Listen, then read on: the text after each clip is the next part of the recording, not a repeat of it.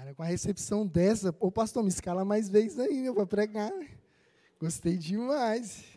Gostei demais. Gente, é, eu fico tão feliz em poder conversar com vocês e compartilhar de tudo aquilo que o nosso Deus está fazendo nas nossas vidas.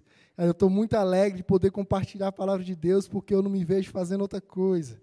É, o Senhor ele tem me chamado para isso e meu coração está alegre em estar aqui e, de alguma maneira, sabe, ser relevante nessa geração. Cara, meu coração está muito alegre. Eu confesso que pensei que a igreja estava um pouquinho mais vazia, sabe, Brenda?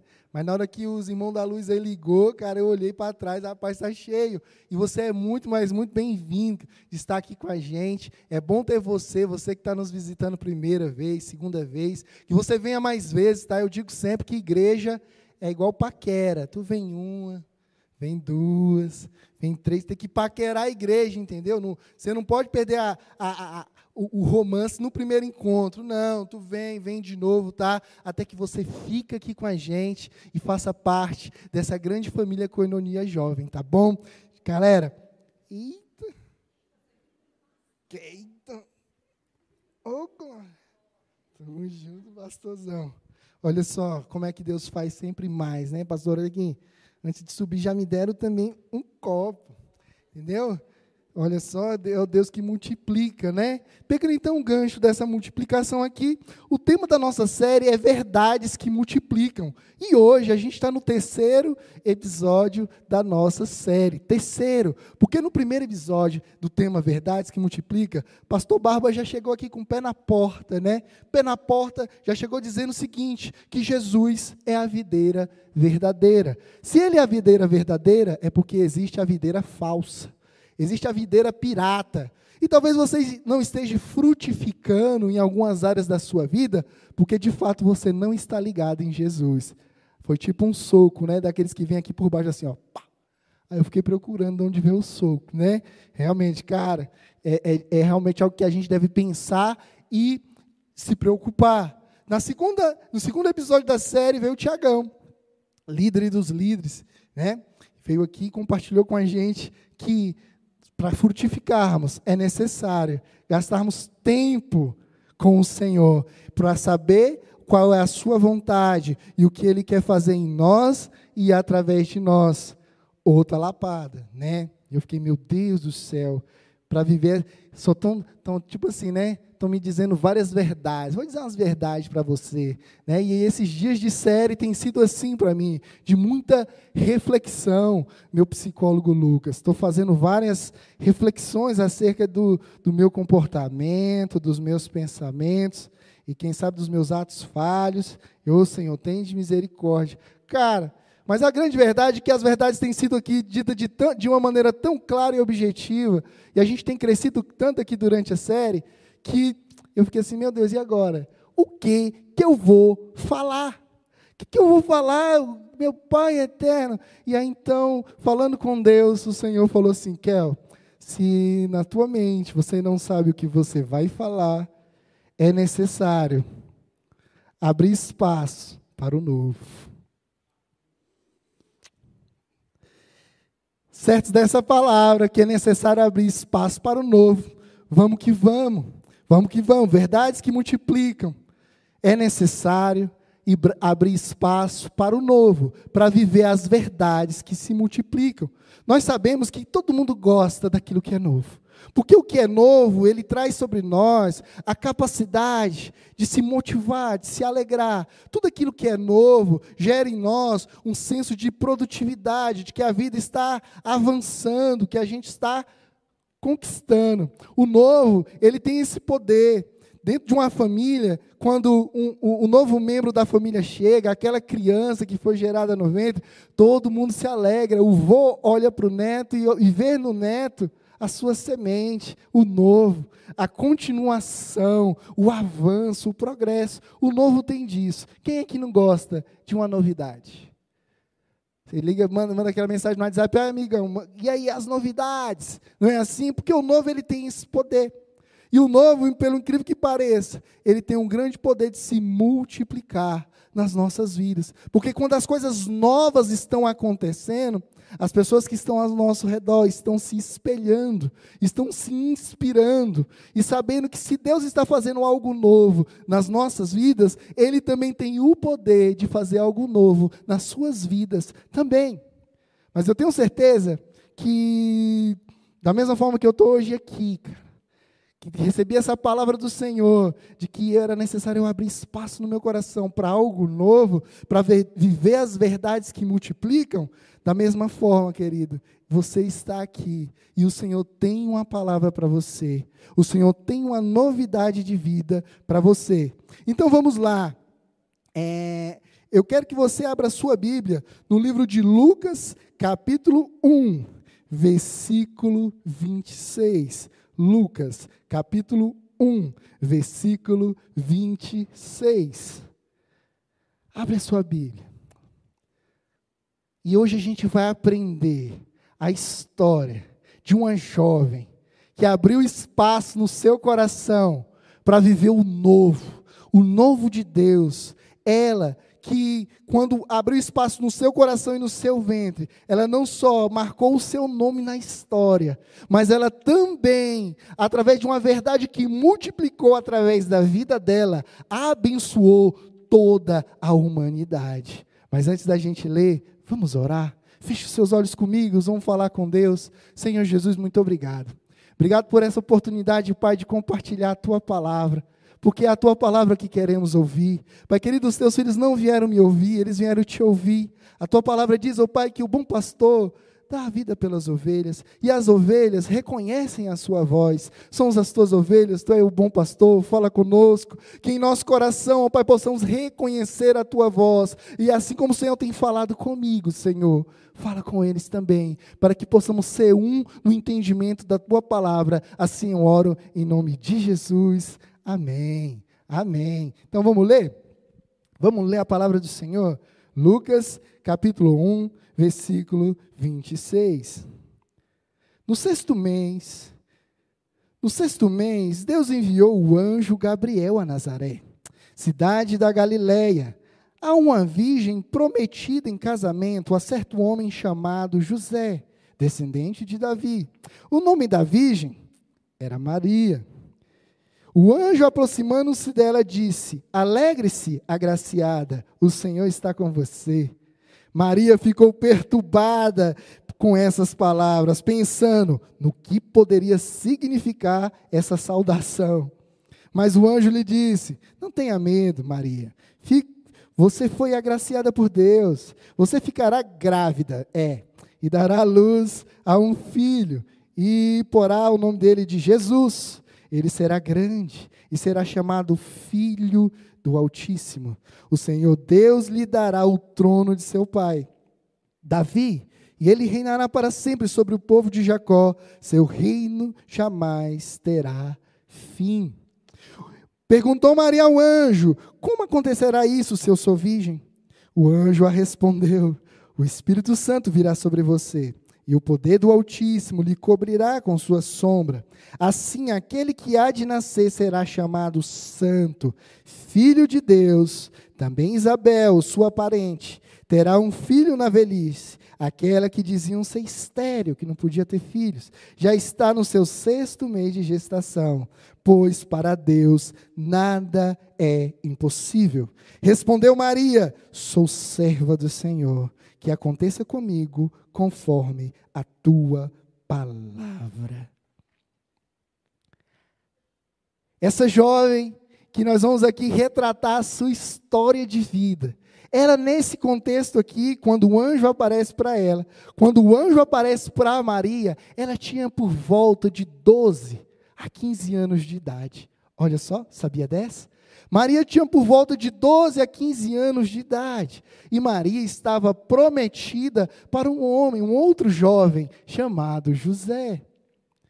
É interessante falar que a história de Maria não começa aqui, em Lucas 1, capítulo, versículo 26. Não, a história de Maria, ela começa lá no jardim do Éden. A história de Maria começa lá no Gênesis. É, é verdade. A palavra de Deus diz de que quando o homem e a mulher caíram em pecado no jardim do Éden, Deus deu uma promessa.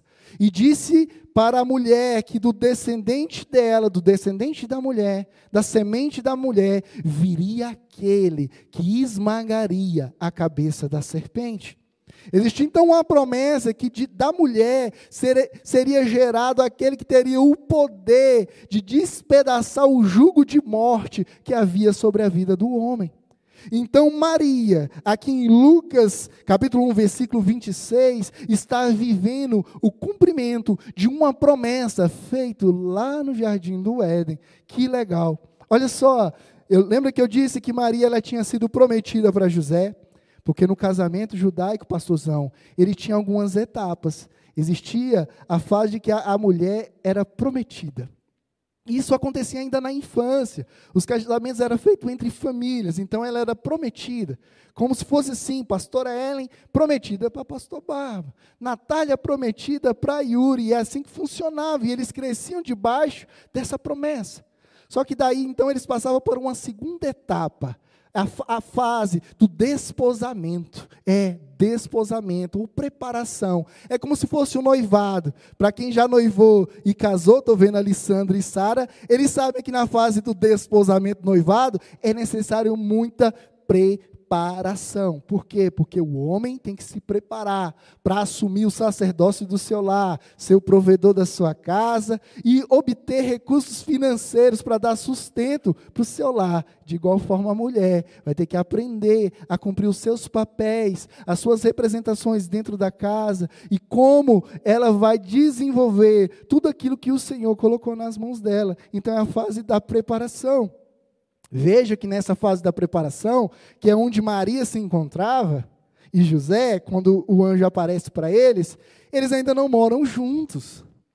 Eles ainda não estão na terceira etapa, porque vem a fase da preparação. Mas a, a fase da concretização do casamento é então as bodas.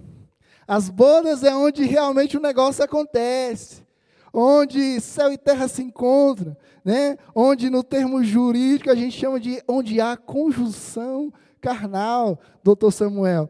Então, nas bodas é realmente onde o, o romance acontece, onde o milagre de Deus vem, e a gente tem a noite de núpcia. E aqueles dois pombinhos, então, selam um lindo amor.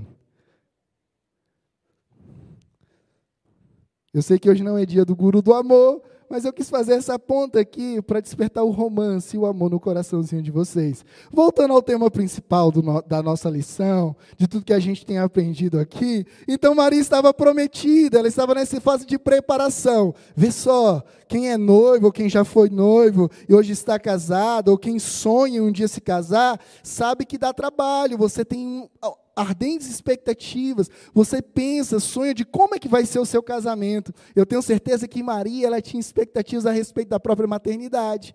Ela tinha expectativas a respeito de como seriam as suas bodas, de como seria talvez até o nome do seu primeiro filho. Você que é solteiro, ou que é solteira, já pensou no nome dos seus filhos? Levanta a mão. Olha, levanta, meu, vai dizer que você nunca pensou, meu, meu filho vai ser André. Tem, nunca pensou? Com certeza que sim, porque a gente, né? Eu conheço pessoas que ainda nem casaram, mas tem toda a organização do, do casamento preparada. Quem, alguém? Alguém se identifica? Que já anda preparando aquilo que Deus vai fazer, tá, tá com o coração aquecido, né? Então, veja que Maria é essa jovem, com sonhos, com expectativas, numa fase de preparação. Então vem o anjo do Senhor e aparece para ela.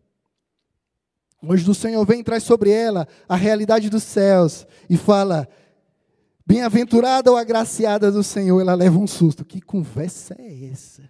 E que, que saudação é essa? Que era como os céus haviam. Então ela se assusta porque ela está tendo um contato com o sobrenatural de Deus. Veja que Maria, nesse exato momento, ela começa a receber da parte do anjo do Senhor a revelação do que Deus tinha para a vida dela. E ela se assusta.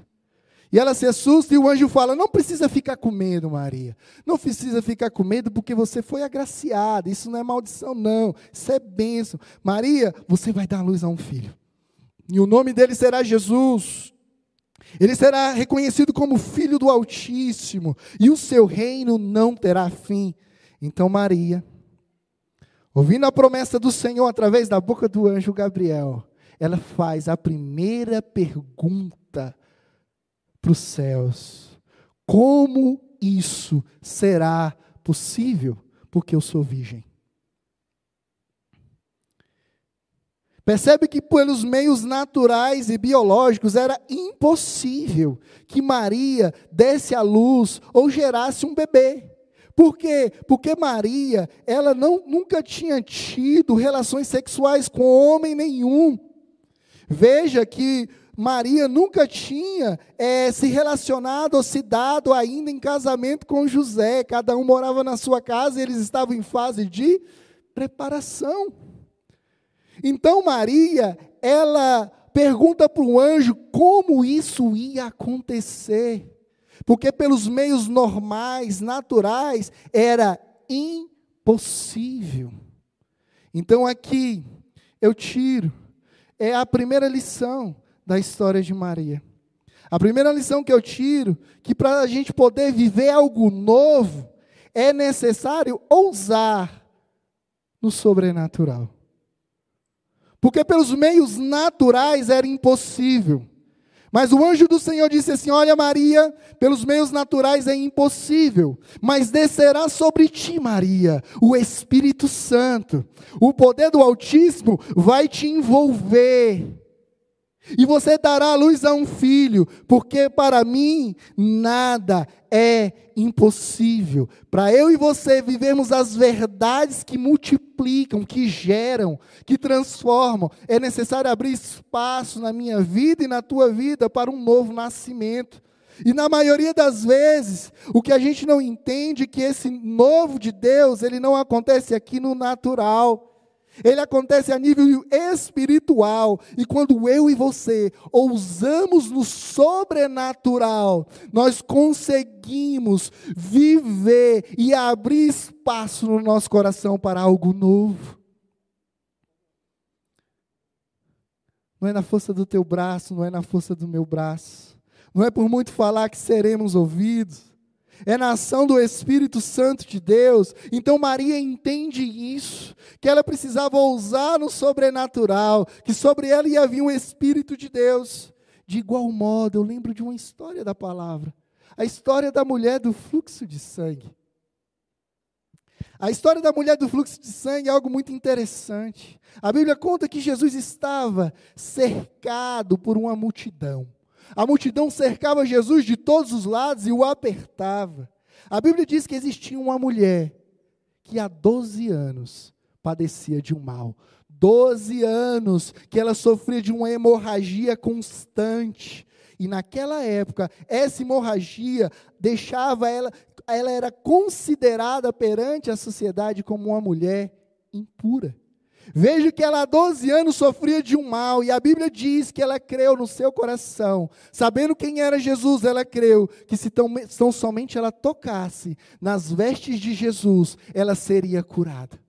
A Bíblia conta que então ela desafiando a multidão, ela vem pela, por trás de Jesus e toca nas suas vestes. E a Bíblia fala que Jesus diz assim: quem me tocou? Os discípulos falaram: Ah, mas Jesus, você está de brincadeira. Como tu pergunta quem te tocou? Você está aqui sendo cercado pela multidão. Com certeza está todo mundo aqui te apertando. Aí Jesus diz: Não, está todo mundo me apertando, é verdade. Mas alguém me tocou diferente, porque de mim saiu poder. A mulher do fluxo de sangue entendeu que para viver algo novo na vida dela, ela tinha que ousar no sobrenatural. Já eram 12 anos sofrendo de uma enfermidade. 12 anos vivendo mais do mesmo, mas ela entendeu que precisava ousar, ela precisava fazer algo diferente no sobrenatural. Querido, eu te faço uma pergunta. Talvez você hoje está aqui vivendo mais do mesmo. Talvez você está aqui hoje e nada de novo acontece, e você não entende o porquê. Talvez, querido, hoje é necessário que você entenda e compreenda, é que o nosso Deus é um Deus espiritual. Que Jesus não é mais uma filosofia humana, que o evangelho de Cristo não é mais um estilo de vida como um outro qualquer, não. Nós temos que entender e compreender que Jesus, ele tem todo o poder. Ele é o alfa, ele é o ômega, ele é o princípio, ele é o fim, ele era o que era, o que é, o que há de vir. Ele é o poderoso, o todo-poderoso, ele é a própria ressurreição, ele é a vida. E quem crê nele, ainda que esteja morto, viverá, é o que diz a palavra. E tudo isso que nós estamos falando aqui acontece a nível sobrenatural. Você tem se relacionado com Deus de forma sobrenatural? Como estão tá as suas disciplinas espirituais? Você tem orado a este Deus? Porque não existe mais, algo mais sobrenatural do que orar, pastor. Porque orar é um desafio à mente humana do que é natural. Orar é falar com nada. Você está de olhos fechados falando com nada. Se alguém passa e racionalmente avalia a sua situação no momento da oração, ele vai dizer que você está num surto psíquico. Porque quando você ora e fala com Deus, você está desafiando o natural. Você está lançando as suas expectativas no sobrenatural. E só quem vive uma vida de oração sabe do que eu estou falando. E se você já viveu isso e hoje não vive mais, querido, ouse no sobrenatural para viver o novo de Deus sobre a sua vida.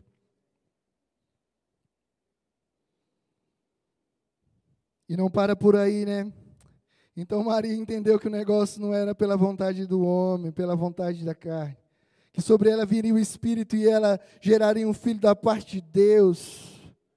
Então a Bíblia diz, então a Bíblia diz que Maria entendeu como ia, o, o, esse fenômeno sobrenatural ia acontecer.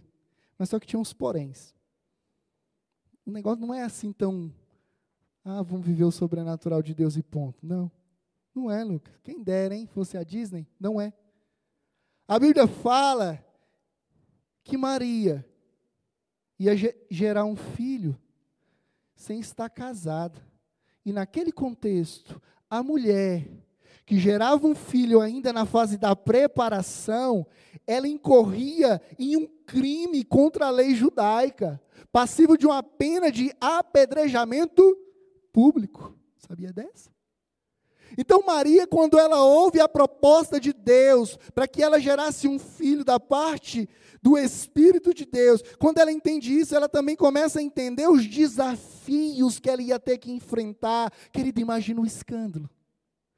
Mano, imagina o escândalo. Quando a gente fala assim, cara, imagina o escândalo. Maria, dentro daquela cultura, cara, nem casada era, já estava lá, grávida, de barrigão. Que escândalo, cara.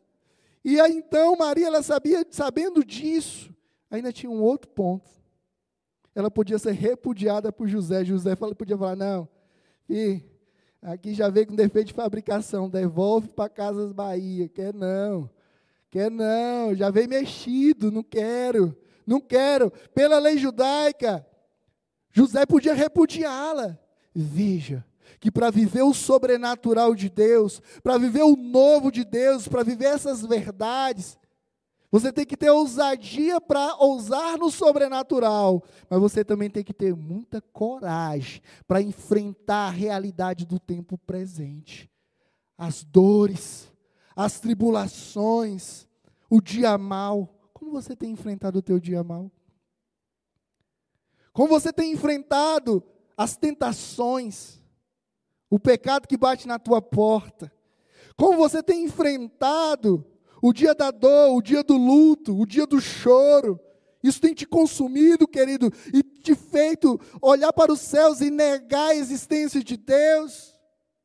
Como você tem reagido às tribulações do tempo presente, porque nós queremos viver verdades que multiplicam, nós queremos viver o novo da parte de Deus, mas na maioria das vezes nós não queremos viver e encarar de frente a realidade do tempo presente. O novo, ele, ele nasce, mas para o novo nascer, é necessário então você cumprir algumas etapas aqui, no agora. Não tem como a gente querer pular as etapas e os processos da vida. E o que nos dá força para ter coragem para viver esse novo de Deus?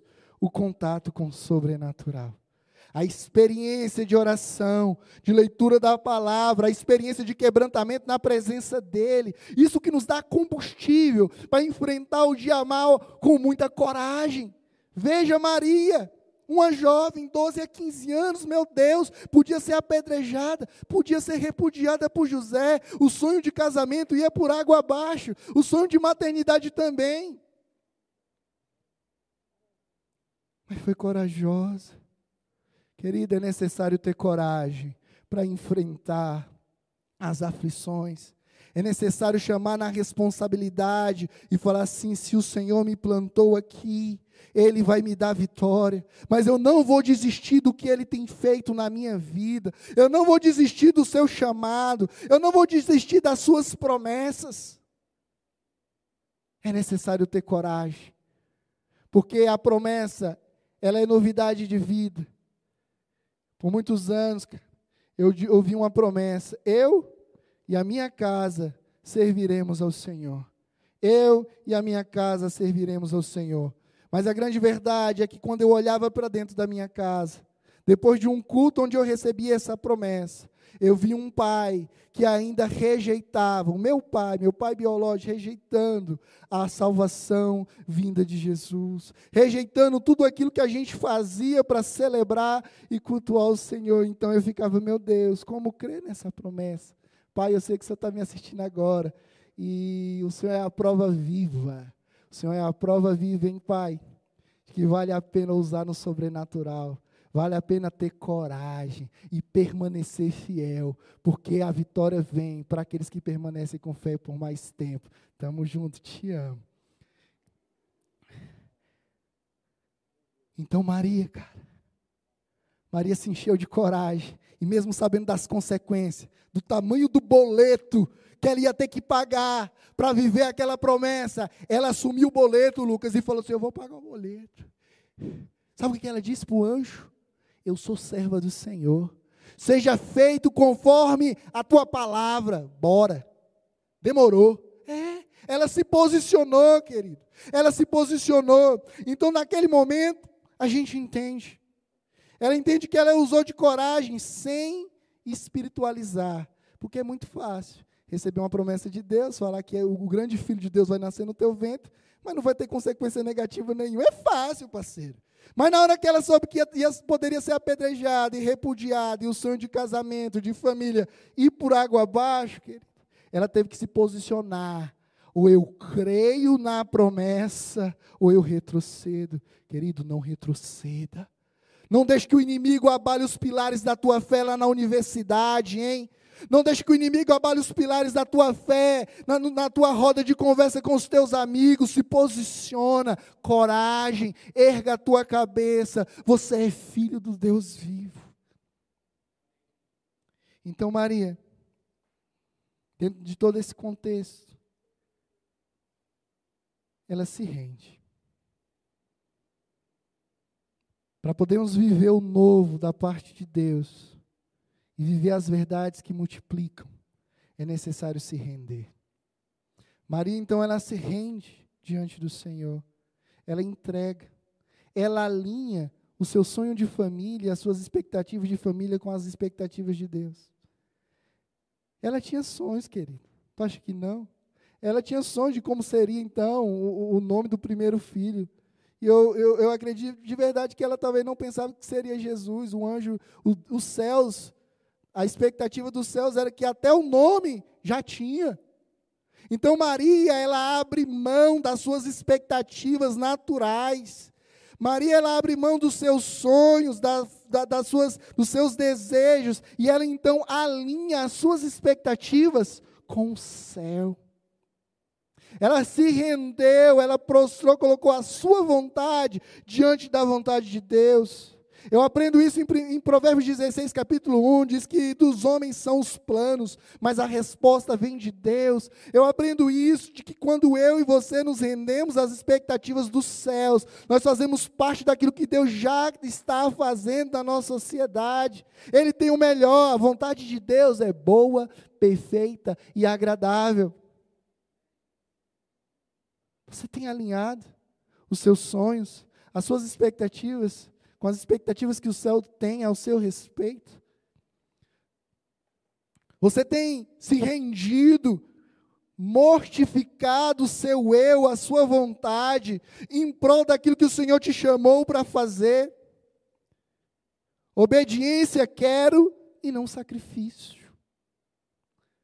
Porque hoje o que o Senhor quer de mim, de você, é um coração rendido, um coração rendido diante dEle, como oferta agradável a Ele, uma rendição, uma prostração diante dEle. Maria se rendeu.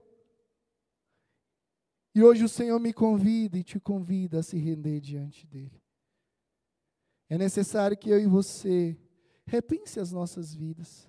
Se queremos viver essas verdades que multiplicam, se nós queremos dar frutos daquilo que Deus está fazendo aqui na terra, é necessário que eu e você alinhe as nossas vontades à vontade dEle. Ele é o Senhor. Ele é o Salvador, Ele é o Todo-Poderoso, Ele nele tem toda a sabedoria, querido, não tenha medo, não tenha medo de lançar sobre Ele as suas expectativas. O Senhor Ele não vai te frustrar, Ele não vai te desamparar. A vontade dele é boa, perfeita e agradável. E ainda que não seja como eu quero ou como tu quer, vai ser o melhor. Vai ser o melhor. Maria entendeu isso. Ela entendeu que era o melhor para a vida dela. E quando ela entendeu, querido, ela abriu espaço no ventre dela para o novo nascimento. Ela abriu espaço dentro do coração dela para algo novo da parte de Deus. Hoje o Senhor te convida para abrir o teu coração para algo novo da parte dele. Talvez hoje o Senhor está te chamando aqui para entregar suas expectativas a respeito da tua vida profissional diante dele. Hoje o Senhor está te chamando para entregar tuas expectativas, o teu sonho de família, o teu sonho de relacionamento, o teu sonho, sabe, de namoro, noivado e casamento diante dele, que talvez isso está consumindo as tuas emoções. Talvez você está se achando velho, velha, para viver aquilo que você tanto sonhou diante do teu próprio plano, quando na verdade existe um plano maior, o plano dos céus a respeito da sua vida. Se renda diante dele hoje aqui. Se renda. Confia. Aí você pode pensar assim, então, agora. Queria chamar o pessoal do louvor. Pode subir, pessoal. Talvez hoje você possa pensar assim. Ah, Kel, peraí, né? Mas eu já conheço Jesus. Eu já entreguei minha vida para Ele. Dentro de mim já habita o Espírito Santo. Eu já sou cheio dessa presença. Eu já vivo o sobrenatural. Talvez no teu coração hoje, você possa estar pensando assim, mas eu já sou salvo. Eu não preciso mudar nada em mim. Eu não preciso ousar sobrenaturalmente. Eu não preciso ter coragem para me dispor a viver o novo. Eu não preciso me prostrar, me render e alinhar as minhas expectativas de vida com o Senhor. Porque eu já tenho o Espírito Santo em mim. Querido, o que eu estou falando hoje aqui, da parte de Deus, é algo mais profundo. Talvez você tenha olhado ao Senhor e tenha vivido uma vida em um relacionamento com o Espírito. Isso é verdade, isso é real. Mas não é o tanto que você tem do Espírito Santo.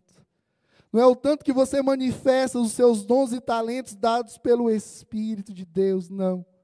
O que eu estou falando hoje aqui não tem a ver com o que você tem dele mas tem a ver com o tanto que Ele tem de mim e de você.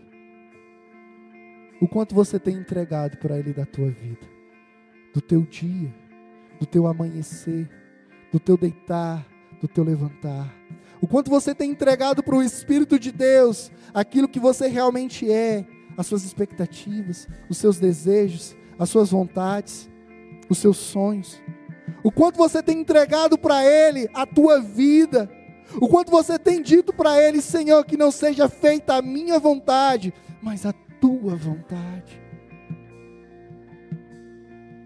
Talvez hoje aqui você veio, Senhor, me enche. Senhor, enche-me do teu espírito, eu quero viver algo novo. E hoje o Senhor te diz: esvazia esvazia de você mesmo, se esvazia da tua própria vontade, das tuas próprias verdades que você acha que multiplica, se esvazia das tuas vãs convicções, se esvazia dos teus próprios desejos pecaminosos, se esvazia, querido, porque o Senhor hoje, Ele quer você. O Senhor tem nos chamado para algo irresistível. Já não, não, já não tem mais espaço para eu, e você, eu e você questionar a soberania de Deus sobre as nossas vidas e pensar que possa, podemos viver a nossa vida da nossa própria maneira. Não. O Senhor ele tem dado evidências concretas de que Ele é um Deus e Ele tem cuidado de nós. Ele não tem deixado faltar o pão de cada dia. Ele tem livrado-nos da morte todos os dias. Ele tem nos sustentado. O Senhor tem colocado dons, talentos, habilidades na minha mão e na tua mão, oportunidade, negócios, profissão, empreendedorismo, inteligência, pessoas, amigos, família, sentimentos, igreja, louvor, adoração. O Senhor tem nos dado tantas coisas para nos dar evidência de que Ele é Deus e que a verdade dele é a que multiplica. E você, querido? Como você tem reagido a tudo isso que o Senhor tem colocado nas suas mãos. Fique de pé, fique de pé, fique de pé e nós vamos orar. Verdades que multiplicam. Para viver essas verdades é necessário abrir espaço no nosso coração para viver algo novo não tem a ver com o tanto que você tem do Espírito de Deus, tem a ver com o tanto que você tem se entregado para Ele, o tanto que Ele tem de você. Quantos quartos da tua alma continuam escuro? Quantos quartos da tua alma ainda continuam escuro? Ele é a estrela da manhã e quer tra trazer luz sobre os quartos escuros da tua vida. Quantas áreas da tua vida permanecem enferma? Falta de perdão, angústia, dor, amargura, que tem consumido as tuas emoções, tem consumido o teu tempo, e há anos você insiste em cultivar a mágoa e o ressentimento contra aquele que te feriu. Hoje o Senhor te chama para viver algo novo, te esvazia desse sentimento, entrega no altar de Cristo a tua dor, entrega diante do Senhor, se renda diante dele e fala: Pai, hoje eu quero ser curado, hoje eu quero ser liberto de tudo que me aprisiona, tudo que me impede de viver algo novo na minha vida emocional, nos meus relacionamentos. Começa a se render.